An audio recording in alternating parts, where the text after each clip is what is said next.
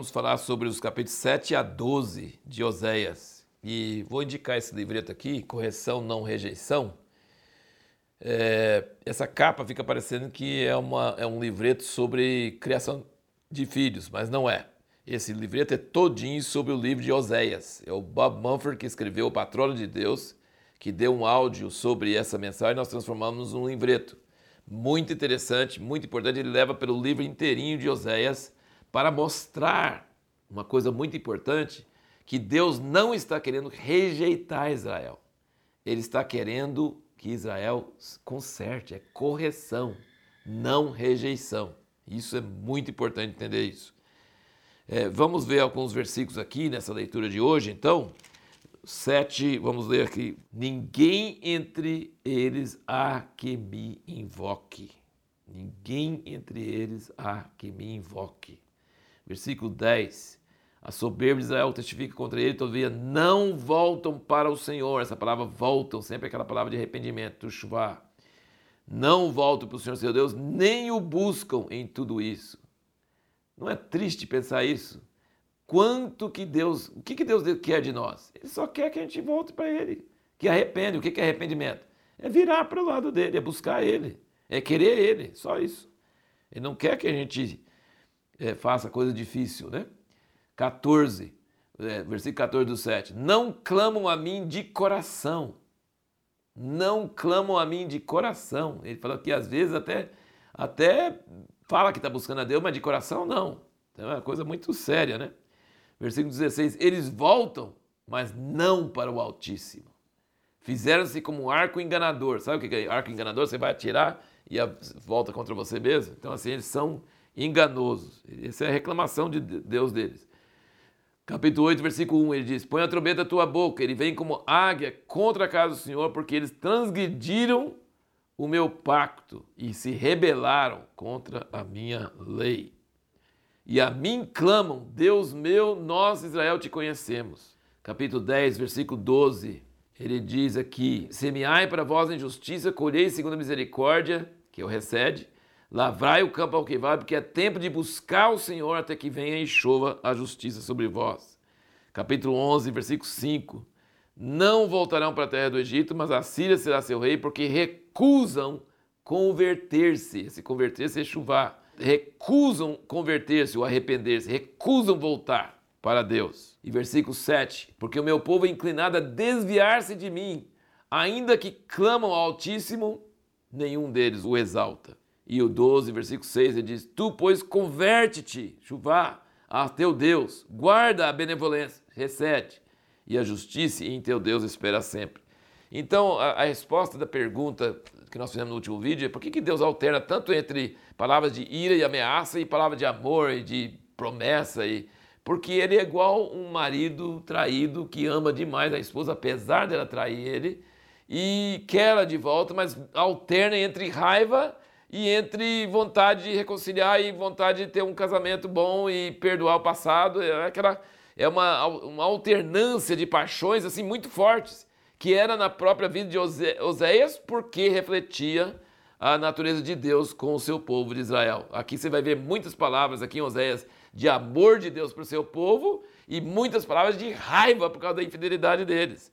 E aí, quando ele fala que eles voltam, mas não voltam de coração, não sei se você já conheceu, mas tem é, pessoas que traem o cônjuge e depois volta, mas fica um restinho, fica um, uma coisinha, não volta de coração mesmo, ainda está pensando naquele outro, sabe? Ainda está ligado a ele. Voltou por conveniência, talvez, voltou porque acha que é o certo, mas o coração não voltou. E aí, esse livro de Osés está mostrando que Deus tem uma frustração com o seu povo, que ele quer que eles voltem de coração e não só que volte de todo o coração e que seja restaurado um casamento realmente é, correta, né? Assim, nós chamamos isso a pessoa fica ainda enfeitiçada por seus amantes, né? Ainda fica atraída por seus amantes, não volta para o Senhor com todo o coração. No capítulo 11, Deus fala palavras de muito amor sobre Israel e como ele amava eles e como ele cuidou deles e depois como eles são ingratos. Agora percebe bem, sabe qual é o problema de nós sermos ingratos para com Deus? Porque Deus nunca faz as coisas é, explicitamente, claramente. Ele usa circunstâncias, ele usa coisas. E aí você pensa, ah, não é Deus, não, é uma coisa material que fez. Não, foi sorte, foi uma causa material, foi alguém que fez. E não é, é Deus que fez.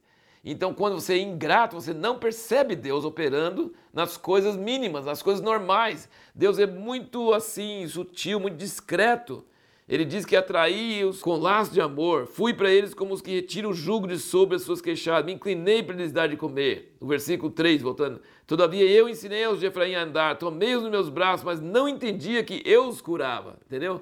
Então, assim, ele fica muito frustrado, mostrando o tanto que ele fez para Israel e o tanto que Israel era ingrato. E aí tem esse problema que eu mencionei aí, que a gente não percebe que é Deus, a gente não reconhece que é Deus. O versículo que nós lemos, o 10, 12, mostra a chave do avivamento. O avivamento é quando nós aramos o nosso coração, clamamos para o recede de Deus, a misericórdia de Deus, e aí Deus faz chover. Então, o avivamento tem duas partes. Você ara seu coração duro, você busca Deus, você quer Deus, e depois aí Deus, vendo isso, ele traz chuva, ele chove justiça sobre nós. É, isso é a chave de avivamento no capítulo 8, versículo 14, ele diz: Pois Israel se esqueceu do seu Criador, edificou palácios, e Judá multiplicou cidades fortificadas. No versículo 13, ele fala: Quanto ao sacrifício das minhas ofertas, eles sacrificam carne e a comem, mas o Senhor não os aceita. Agora se lembrará da iniquidade deles e punirá os seus pecados. Nesses dois versículos, ele fala que eles se esqueceram de Deus, então Deus não vai esquecer dos seus pecados e não vai aceitar seus, seus sacrifícios. Se nós esquecemos de Deus, Deus não esquece dos nossos pecados. Aí é grave, né? Uma coisa bem grave mesmo. E no capítulo 12, ele faz muita menção de várias coisas do Velho Testamento, várias coisas da história de Israel. E como é o estilo de Oséias, ele usa frases curtas, né? ele usa frases curtas e diretas. E ele fala aqui no capítulo 12, versículo 2 até 4, ele fala sobre Jacó e a luta de Jacó com o anjo e como ele prevaleceu com Deus e Deus ouviu ele. Então ele fala elogiando Jacó nessa passagem. Depois também ele fala sobre Moisés também, no versículo 13, ele fala que o Senhor por meio de um profeta fez subir Israel do Egito, Moisés, né? E por um profeta foi ele preservado. Então assim, ele você percebe que Oséias ele é bem direto e ele vai citando e vai pulando de um assunto para o outro e tal, mas quando você vai ver, ele vai citando várias coisas do Velho Testamento até no versículo 12 ele fala: Jacó fugiu para o campo de Arã e Israel serviu para uma mulher, sim, para uma mulher guardou o gado.